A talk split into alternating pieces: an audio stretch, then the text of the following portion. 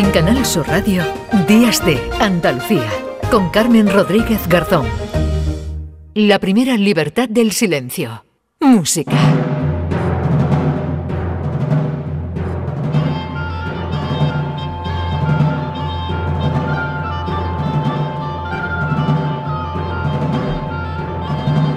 Pues a esta hora, como siempre, saludamos a nuestro querido José Manuel Gil de Galvez. Eh, maestro, ¿qué tal? Buenos días. Hola, buenos días. ¿Cómo bueno, ¿por dónde, ¿por dónde te pillamos?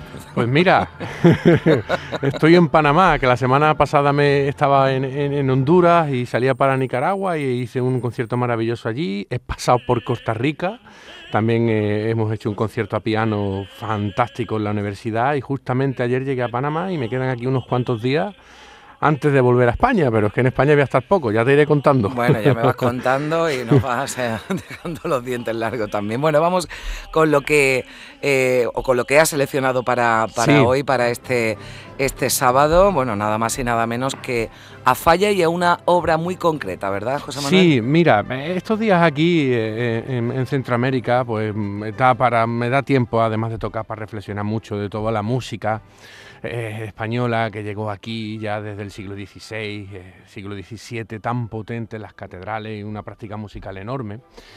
Entonces, mm, eh, digo, vamos a, vamos a empezar a recordar un poquito esta música del Renacimiento, del Barroco, de, compositores andaluces, porque hemos tenido muy, muy buenos, ¿no? Mm. Entonces, un poquito esa idea de los próximos programas, vamos a ir en esta línea, porque es verdad también que alguna vez eh, eh, allí en, Málaga la gente me lo pide, me lo dice, oye, ¿cuándo, vas a hablar de, los, de nuestros grandes polifonistas del Renacimiento, ¿no? Entonces he cogido esta Deseo concedido, ¿verdad? Sí, efectivamente, efectivamente. Entonces he cogido primero para para, para, hacer ese cambio de timón, pues mm. eh, vamos a aprovechar los 100 años del retablo del maese Pedro mm. de Manuel de Falla.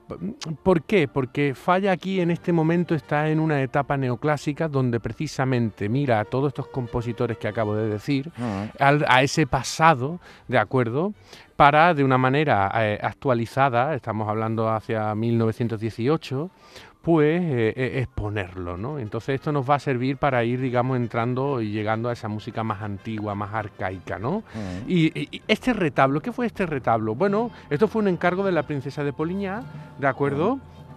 Que él encargó eh, eh, una obra de una orquesta que fuese pequeñita, porque eh, justamente había pasado toda esta etapa ya con las grandes producciones de Wagner, de Strauss, y entonces ella le pidió, le pidió que hiciera esta pieza para su teatro privado en su residencia de París. Que era algo habitual, ¿no, José Manuel, que se le hiciera, ¿no? A los grandes compositores, pues encargos, ¿no? Por parte de la aristocracia, de las claro, los ricos, ¿no? Efectivamente, ten en cuenta que todavía ahí, hoy día también sigue ocurriendo, pero hasta este momento todavía más a lo largo de la ah. historia de la música. Evidentemente, esto fue una fuente de ingresos también para los compositores, obviamente, y un lujo, porque al final cuando se representaba esto en, teatros de esta tipología, pues evidentemente ahí acudía eh, la flor y la nata de la sociedad y solía, eh, en fin, se te presentaba en sociedad y podían salir más...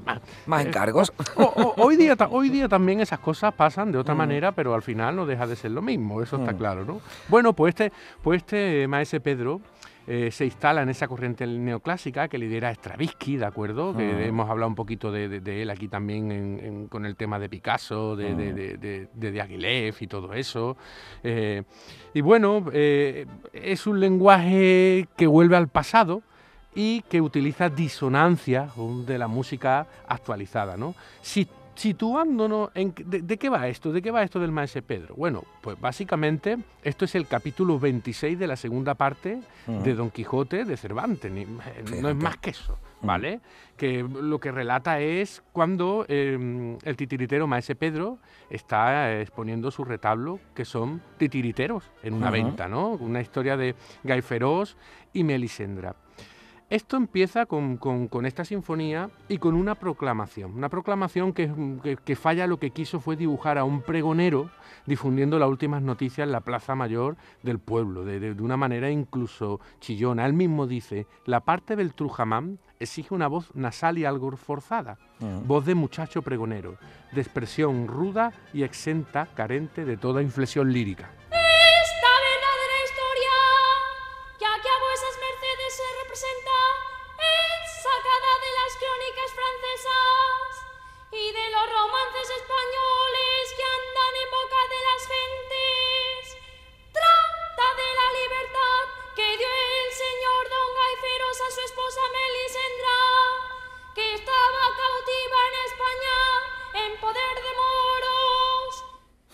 Fíjate, claro. bueno, estoy aquí viendo las características y digo, bueno, algunas se cumplen, bueno, digo, en esta dice una voz nasal, algo forzada, ¿no? De muchacho pregonero. Ya lo de la expresión ruda no sé yo, ¿no? Yo sí, no muy ruda, pero, pero sí es curioso, es curioso esto que vamos, bueno, un pregón, lo que, lo que viene siendo un pregón, ¿no? Efectivamente, fíjate, fíjate, falla cómo logra con esa mm. proclamación ya ponerte en situación, ¿no? Es que nos estamos poniendo, pues básicamente, no sé, en, cualquier pueblecito mm. en el siglo XV siglo XVI, en la plaza del pueblo, con algún tipo de dicto o lectura, ¿no? Mm. Eh, eh, es, eh, todo, toda esta imagen, toda esta imagen es la que se va tratando de recuperar en este momento, ¿no? Es un momento, el neoclasicismo es un momento en el que se reniega durante unos años de esa inspiración de las melodías populares y se vuelve a una cosa más antigua, mucho más antigua, barroca, renacentista e incluso clásica. De hecho, ¿en qué, en qué música se inspira Manuel de Falla? ¿vale? ¿En qué piezas? ¿En qué autores? Bueno, pues muchos autores antiguos, por ejemplo Gaspar Sanz y su, famosa Gallarda del libro de, instrucción de cómo tocar la guitarra, una pavana milanesa de, Antonio Cabezón, el madrigal Prado Verde y Florido de Francisco Guerrero, o sea, estamos hablando de mm. que Falla hace una mirada total a, a nuestros compositores del pasado y lo emplea. Por ejemplo, vamos a escuchar Vamos a escuchar, he sacado la Gallarda de Sanz, ¿vale? Que es donde se inspira. Y luego vamos a escuchar eh, la entrada de Carlomagno, que es como denomina eh, eh, falla a, esta parte del maese Pedro para que veas cómo... veamos las similitudes. exacto, cómo se inspira. Es verdad que la troca y la cambia, pero está totalmente inspirada en eso.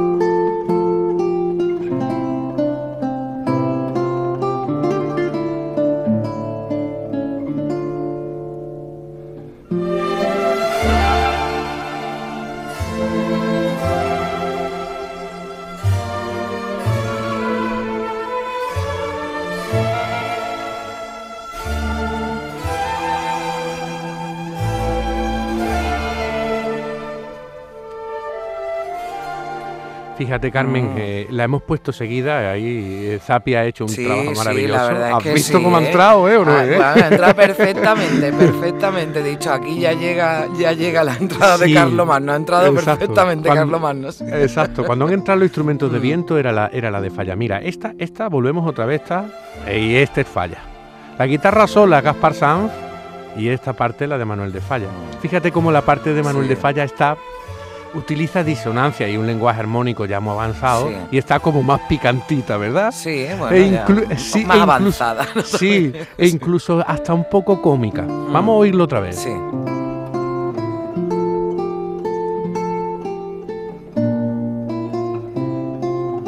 Ahí va falla ahora.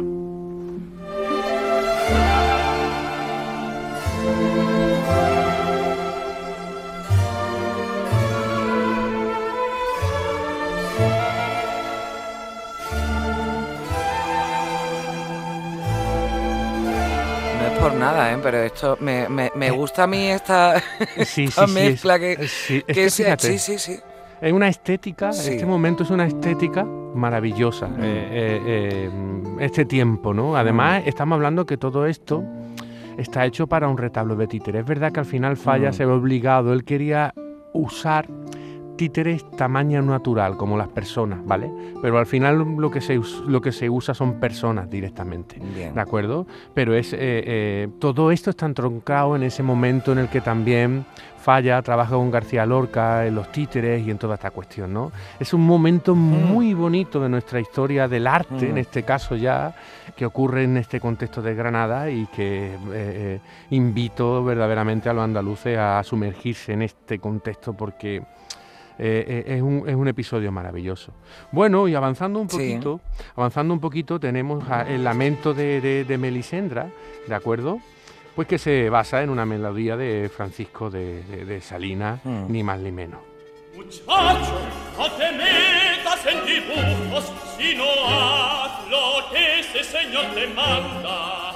Sigue tu canto llano y no te metas en contrapuntos que se suelen quebrar de sotile. Yo así lo haré. Fíjate lo que hay. Hay una música eh, por decirlo de alguna manera, renacentista barroca actualizada al siglo XX, Sí. con un lenguaje popular del pueblo de aquel momento y además eh, con un toque cómico como la ópera bufa italiana, ¿no? O sea, es, Mm. Y se nota también la es mano arte de, total. de ma- la mano de, de falla, ¿no? Y de su, y de su trabajo, eh, ¿no? claro. De su trabajo más habitual, ¿no? Este Sí, de, esto, sí. Esto lo es, Mm. efectivamente, esto estaba solo al alcance de un Manuel de Falla, que tenía una persona que además de un grandísimo compositor estaba rodeado de Mm. muy buenos intelectuales y era una- una- un hombre de una vasta cultura, ¿no? Sí. Entonces se dan estos, se dan estos elementos y estos momentos únicos en la historia. Porque además veo por aquí, que no sé si antes lo, lo mencionabas, ¿no? Pero mm, creo que dice mucho, ¿no? De, de cómo trabajaba y, y- y cómo, bueno, cómo elaboraba, ¿no? Eh, eh, Falla sus obras, porque Sí. el encargo se le hizo, pero que tardó varios años, ¿verdad, José Manuel? Sí, cinco años. Cinco años. Cinco años, sí. En fin, falla, falla, sí. por decirlo de alguna manera, era lentorrón. Bueno, o sea, está, eh, eh, se lo pero- tomaba pero- con cierta tranquilidad. Porque ¿no? tenía mucho Mm. trabajo, tenía mucho trabajo, pero eh, y además no se metía para hacer cualquier cosa. Entonces, Mm. cuando decía que sí, al final acababa llegando la obra y lo que llegaba era una cosa de esta tipología, ¿sabes? una maravilla, ¿no? Bueno, eh, eh, la pieza continúa y culmina que, con la caballería andante, ¿no? Que cruza los Pirineos de manos de, de, de, de Carlomagno.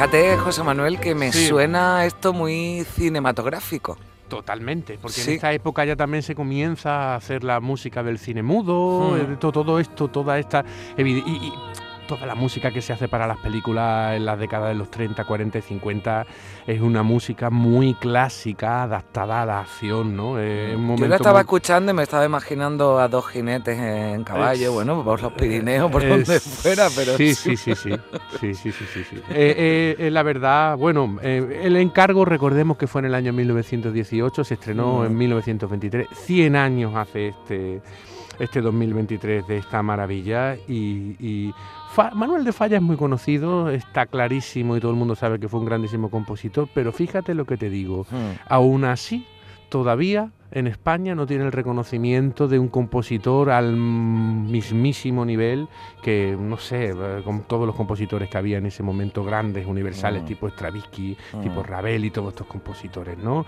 Es verdad que por ahí sí se sabe, pero en España todavía... Mm.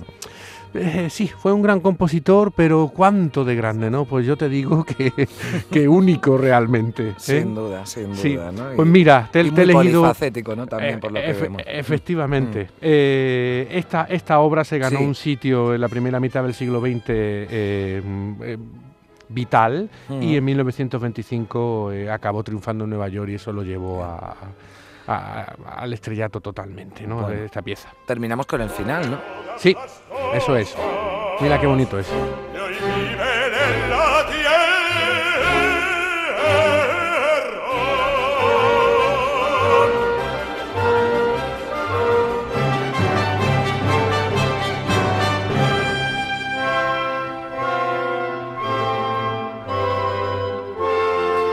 Bueno, maravilloso final para despedirnos. Eh, José Manuel, te deseo lo mejor, que sigas Sí. cosechando éxitos en tu gira y te espero la próxima semana. ¿de acuerdo? Venga, te hasta la semana que viene, Carmen. Un Gracias, saludo desde adiós. Panamá. Hasta luego.